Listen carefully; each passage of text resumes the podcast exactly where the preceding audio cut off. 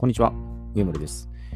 え今日はですね、説得を超えて、え納得するっていうテーマについてお伝えしていきます。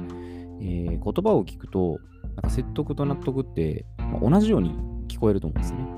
なんかちょっとこ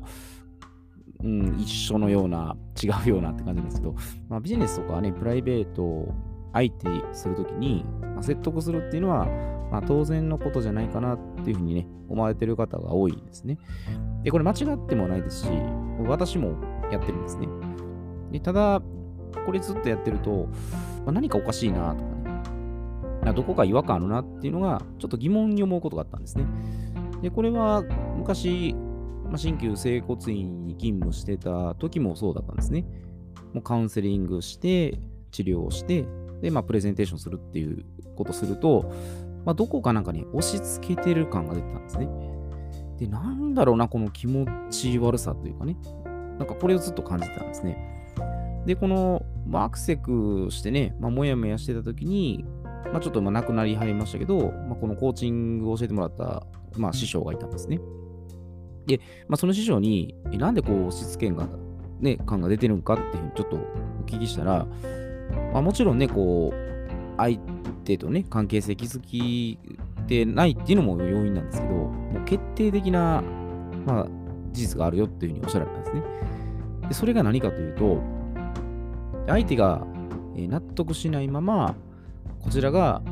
相手に対して説得してるからですよっていうふうに言われたんですね。で、私これを聞いたときに、え、説得しなかったら話はまとまらないんじゃないですかっていうふうに、もう一瞬やっぱ突っ込みたくなったんですけど、まやっぱりこれでも事実、まあ、そこなんだなと思って、もう素直に聞いてたんですね。で、俺私なりのもう個人的な見解として、まあ、説得納得ってどう違うんかなっていうふうに、まあ、私なりにこれちょっと解釈してるんですけど、説得っていうのが、あくまで自分の視点で、まあ、こうコミュニケーションのこうテクニックをね、使いながら、こう相手を誘導していって、で、こちらが正しいっていう前提で、なんか承諾させるようなことなんですね。ちょっと悪い悪いイメージに見えるかもしれないですけどね。で、納得っていうのが、まあ、相手の視点で、まあ、しっかりこう傾聴して、信頼関係ね、関係がちゃんと構築できた上で、自然とね、向こうからこうお願いされる状態です。で、あの、説得そのものっていうのは、これコミュニケーションとか、コーチングの場面でもこう使われてるんですね。まあ説得の何々とか多分いろいろ手法で言われてるんですよね。別に私もこれ決して否定してるわけではなく、使い方間違わなければ有効だと思うんですね。ただ何がここで問題かというと、自分本位で、その利益欲しさに、もう下手くそなね、こう、セールスマンになって、もう相手の相手に不快な思いをね、させることが、もうこれが大きな誤りなんですね。で私自身やっぱりこう、過去振り返ってみると、本当に恥ずかしいことだらけだったなと思うんですね。で特に会社とか、えーこういう何かに、組織にいたりすると、やっぱり、昇進とかね、ちょっとこう、インセンティブが関わってくると、まあ、相手をね、こちら側の利益になるように、まあ、誘導していって、で、そのまま契約させるっていうと、もう本当に言葉悪く言うと、悪質なね、こう訪問販売セールスマンみたいに、まあ、本当にこれなってたんですね。で、これ原因はもういろいろ考えられます。で、まずは、相手の話視点で話を聞いてないってことです。で、聞いていても、途中で遮って、いきなり自分の話を始める。で、最終的に相手のニーズを把握せずに、もうこちらの商品、サービスがもう最高だよって言って、もうご利用して売り込む。まあ、他にもいろいろあると思うんですけど、もう大体しくじってる要因って、これかなっていうふうに大まかにはあるんですよね。で、これはビジネスだけじゃなくて、えおそらくプライベートでも、夫婦、恋人間とか、友達関係とかで、も結構これやってるんじゃないかなと思うんですね。まあ、自分は絶対正しい。あなたは間違ってるっていう、まあこの視点がどっか出てるんじゃないかなと思うんですね。で、相手視点でなんかコミュニケーションするってなると、なんか顔色がかかって、ごますりをしてるんじゃないかなっていうふうに、一部やっぱ捉えられる方もいてはるみたいですね。で、これ別に相手の御用聞きになれって言ってるわけじゃないんですね。で、ビジネスと、まあ、プライベートでね、まあ、状況によって、まあ、多少違いはあるんですけど、もう原則としたら、まあ、誠実な態度で、やっぱしっかり傾聴して、で、アドバイスするときはしっかり的確に、まあ、説明するっていうことに、まあ、これは変わりないんですね。まあ、ではどうしたら相手に納得してもらえる状態をこう作れるかっていうところなんですね。で、まあ、ポイントは、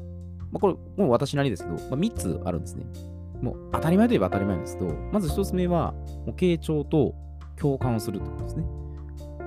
しっかり話を、もう、これ心でやっぱりね、あの聞き取ろうとする姿勢だと思うんですね。うなずいたりとかですね。で、2つ目が、これ相手の話を最後まで聞き入るってことですね。さっき言った途中で遮って自分から話をするってなると、もうこれは相手は不快な気分なんですね。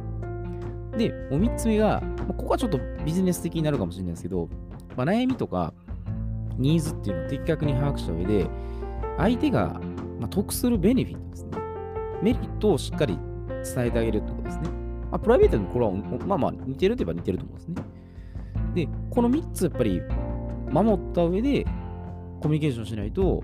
話がやっぱ噛み合わなくなるんですよね。で、さっきの3つのポイントを、これアドラー心理学の観点で言えば、1個目で言ったら、これ仕事のタスクですね。言ったら、約束規律をちゃんと守れる、信用できる人に値するんですね。で、2つ目は、これ交友のタスク。ちゃんと心から安心できる。ま信頼できるっていうことですね。だから信用から今度信頼ですね。で、3つ目が、これ愛のタスクですね。もう本当に身近に感じられるっていうことです。もう家族同様に、あなただから、購入しますよとか。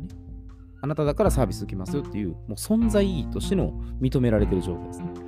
で、まあ、説得とか納得っていうのも、言語だけじゃなくて、やっぱ非言語でも、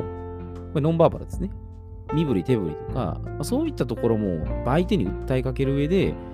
関係性ちゃんと築いていったら、まあ、相手側もちゃんと心を開いて、お互いがこうウィンウィンの状態は作ることができるんですね。で、言葉一つでね、さっき言った納得、説得っていうのが紙一重のような感じなんですけど、これも受け取り方次第で、やっぱり大きく意味も変わってくるんですね。だから相手が基本やっぱりありきでね、話がこう気づいていけるんで、まあ7つの習慣じゃないですけどね、まあ、自分本位、まあ、相手本位超えて、やっぱ相互本位ですね。これ相互依存にちょっと近いところなんですけど、でそこでコミュニケーションを取っていくことが、まあ、これからやっぱりもっと必要になってくるっていうふうに私は考えてるんですね。だから、最終的に相手が、まあ、自然と納得して、こう例えばサービスを購入してもらうとかね、まあ、好きになってもらえるような関係が築けるようにですね、やっぱ自分の、まあ、言葉の使い方とかね、えー、態度とかですね、えー、そういうところをもう納得してもらえるようですね。強引に説得するんじゃなくて、もう本当に自然にこうやり取りができるようなね、そういう状態にまあ高めていければ、あの、同じように、こっちからこう、あれこれ、くどくど、もう説明もしなくても、もう相手は喜んで、ね、こちらの思ってることをもう理解してもらえる状態にね、えー、近づいていけるので、えー、まずはもう、もう本当に簡単なこと言えば聞いてみるってことですね。しっかり聞き切るってことですね。相手に不快な思いをさせずに、まずはしっかりあの受け止めるっていうことですね。でそこで初めて相手がどういうことに困ってるかとかね、でそういうところが見えてくるので、えー、どっちかというとプライベートでもね、これはあの使っていけるんじゃないですかね。絶対これ男の人が強く言い切ってるっていうわけでもないし、女性がずっと共感するわけでもない。その逆逆ももちろんあるんで、で自分がどっちが普段使い方をね、多くやってるかっていうのを踏まえた上で、えまずはこう、傾聴とかね、共感して、相手がお互い納得するっていうところですね。そういうところをちょっと目指してね、コミュニケーションを取っていけるとね、非常にいいかなと思います。で、こういうコミュニケーションのやり方っていうのは本当に多種多様ありますので、もし、まあ、説得とか納得以外でね、あればまたね、教えていただければと思いますので、またメッセージ等で送ってください。えー、では、今日はこれで失礼いたします。